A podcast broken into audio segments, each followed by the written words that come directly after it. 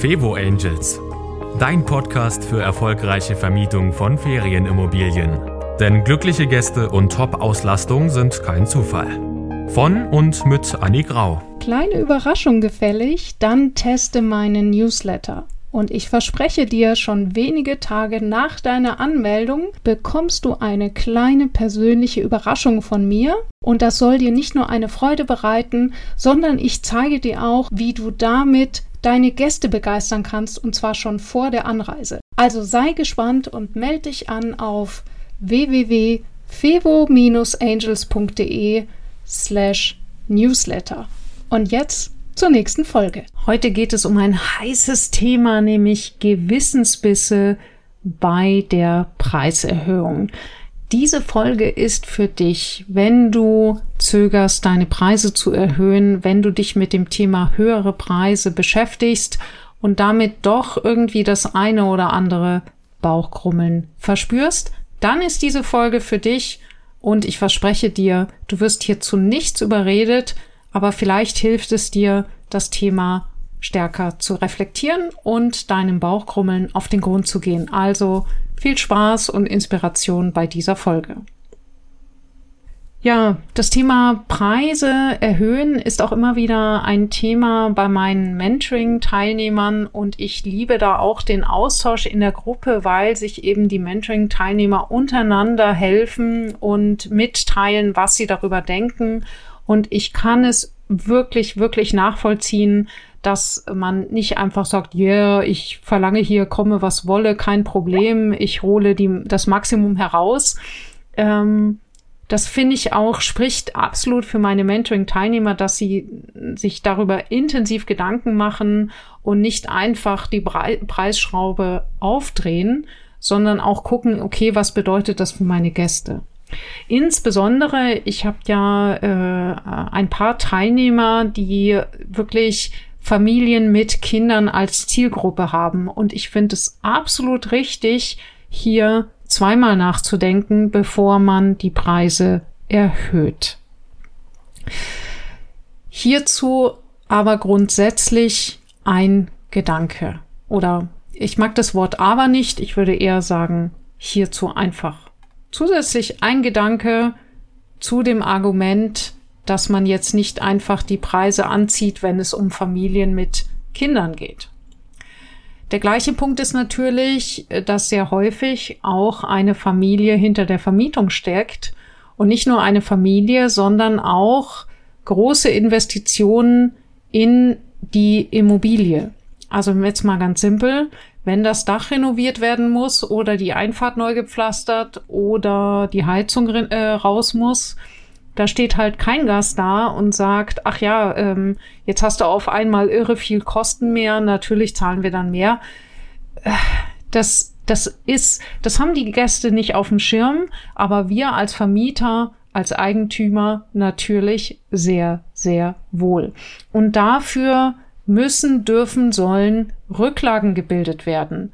Also das ist einfach ein Punkt, denkt hier nicht nur ans Jetzt, so nach dem Motto passt alles jetzt, sondern hört euch gerne an dieser Stelle die Folge über Profit First an, wo ich euch erkläre, wie ihr mit einer einfachen Anleitung, entweder mit Hilfe dieses Buches oder der Steuerberaterin Doris Reimann, die ich dort auch empfehle, ähm, ein Budgetierungssystem einführt, wo ihr eben Rücklagen bildet, für so Themen wie Reparaturen und so weiter und so fort.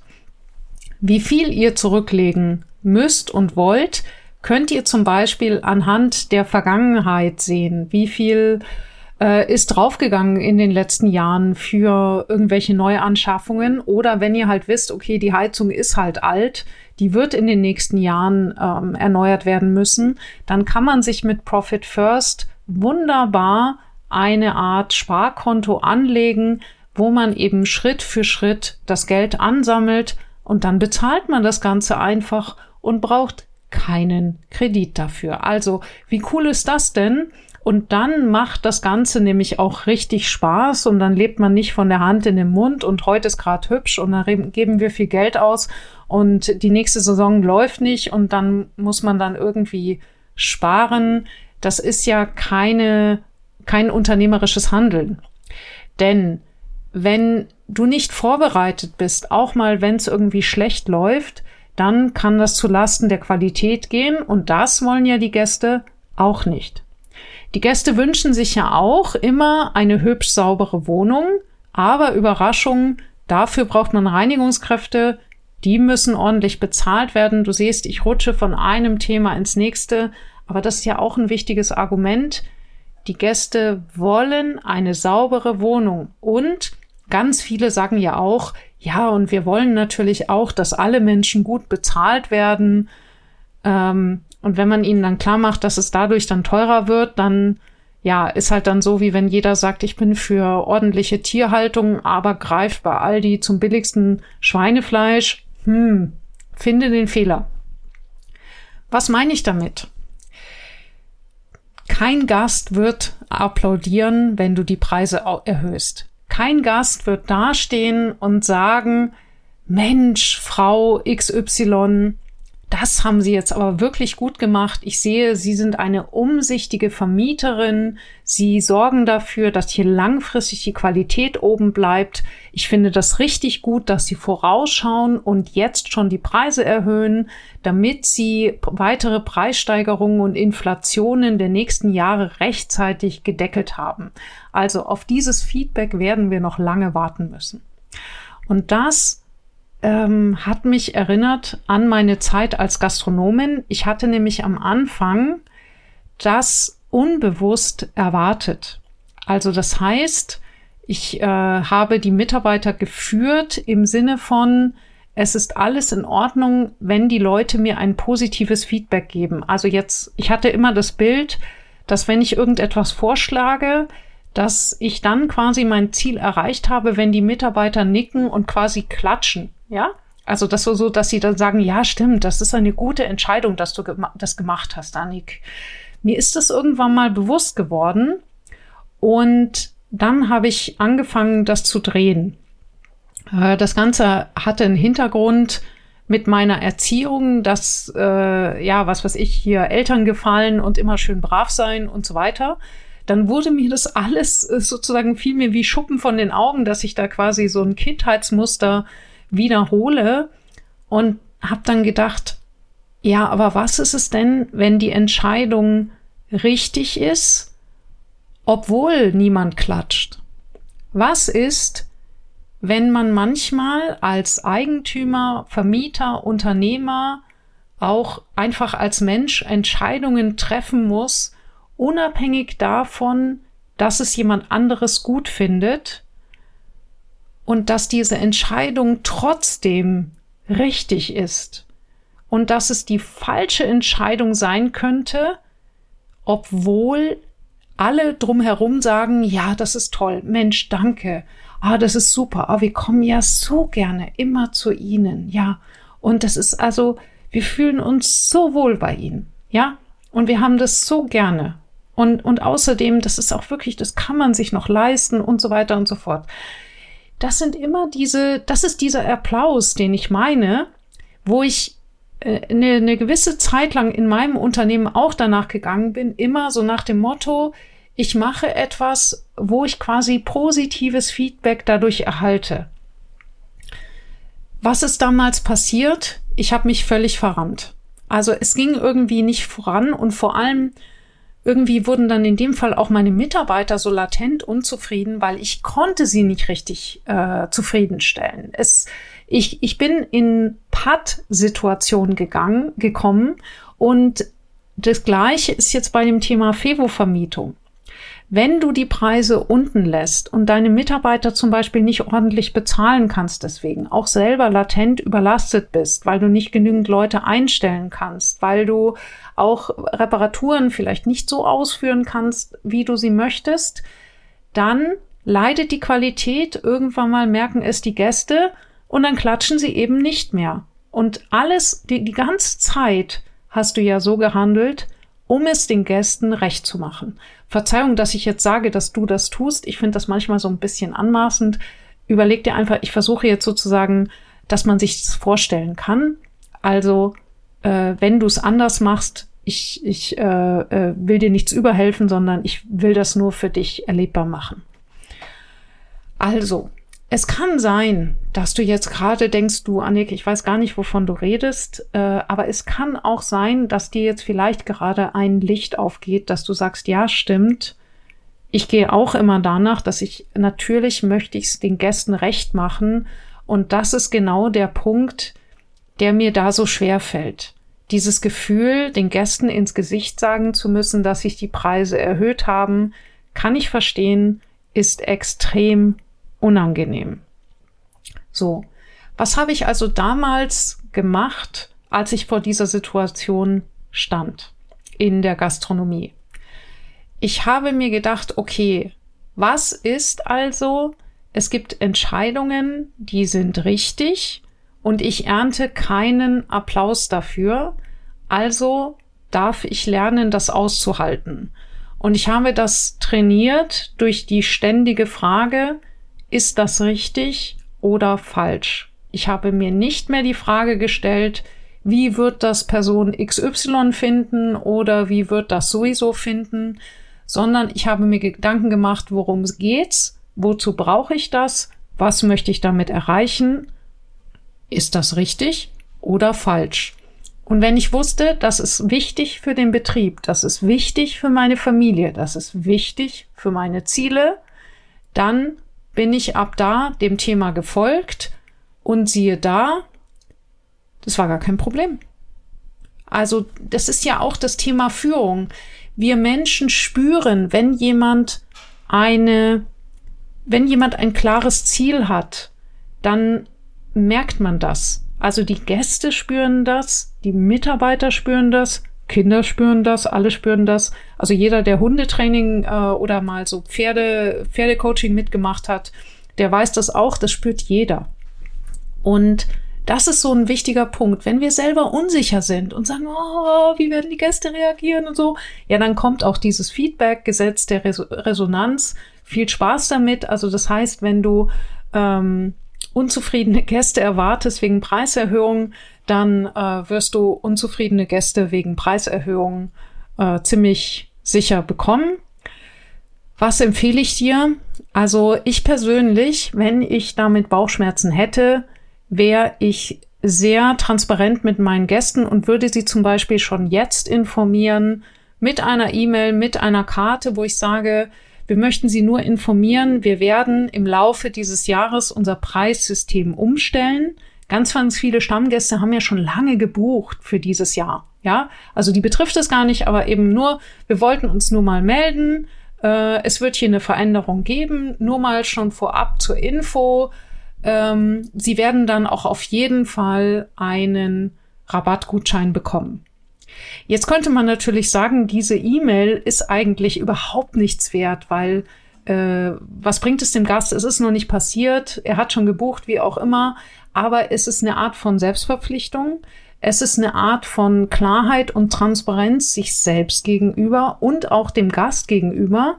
Und ich persönlich mag das total, weil durch solche Aussagen äh, gibt man sich ja auch selber so ein Feedback und eine Klarheit, ich werde das auch tun. Und ich öffne jetzt quasi das Tor dazu und sagt es auch jedem, dass ich jetzt diesen Weg gehen will und werde und dass es dort keine Überraschungen gibt.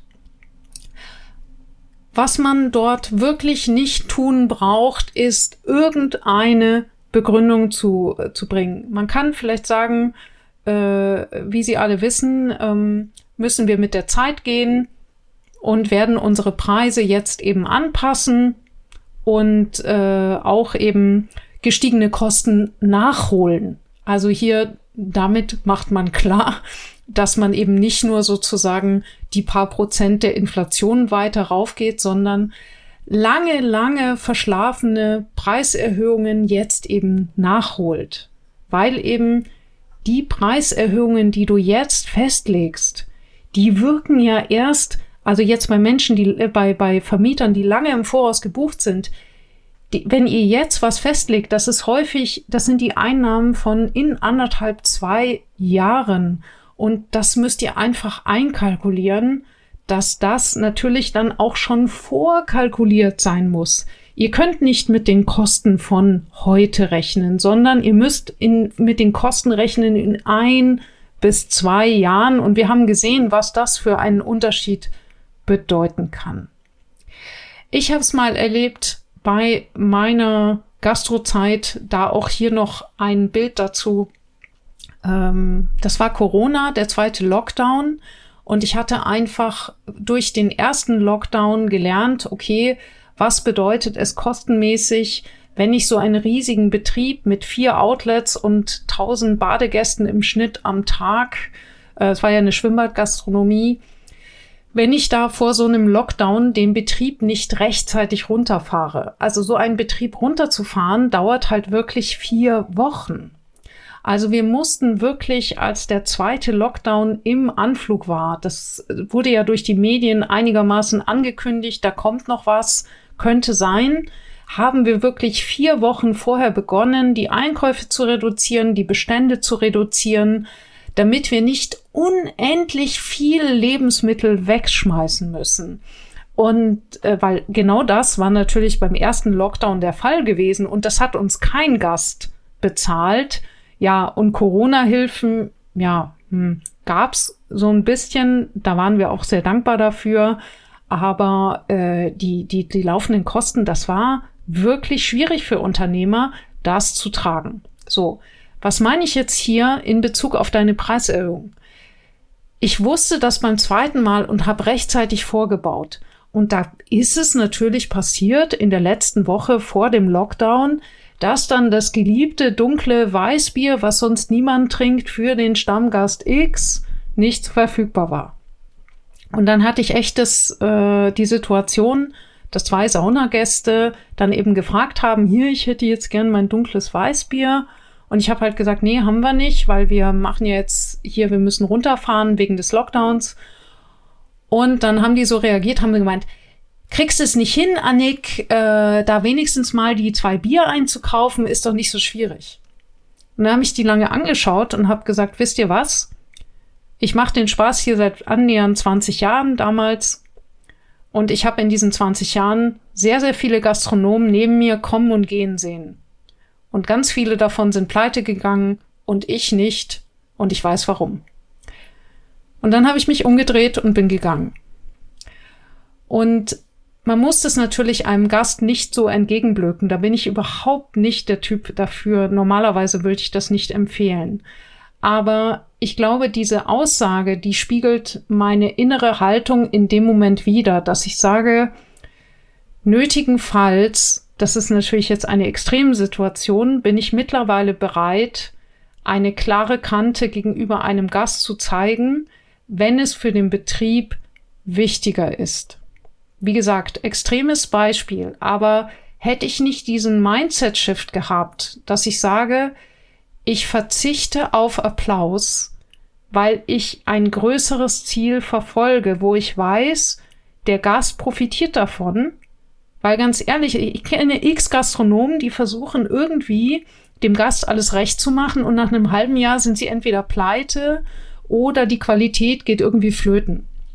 Ja, das will niemand haben. Die Gäste wollen dauerhaft zuverlässige Qualität. Und dafür ist es eben notwendig, dass du manchmal Entscheidungen triffst, wo keiner klatscht. Und ja, damit sind auch Preiserhöhungen gemeint. Also, das waren mal ein paar Gedanken zum Thema Preiserhöhungen.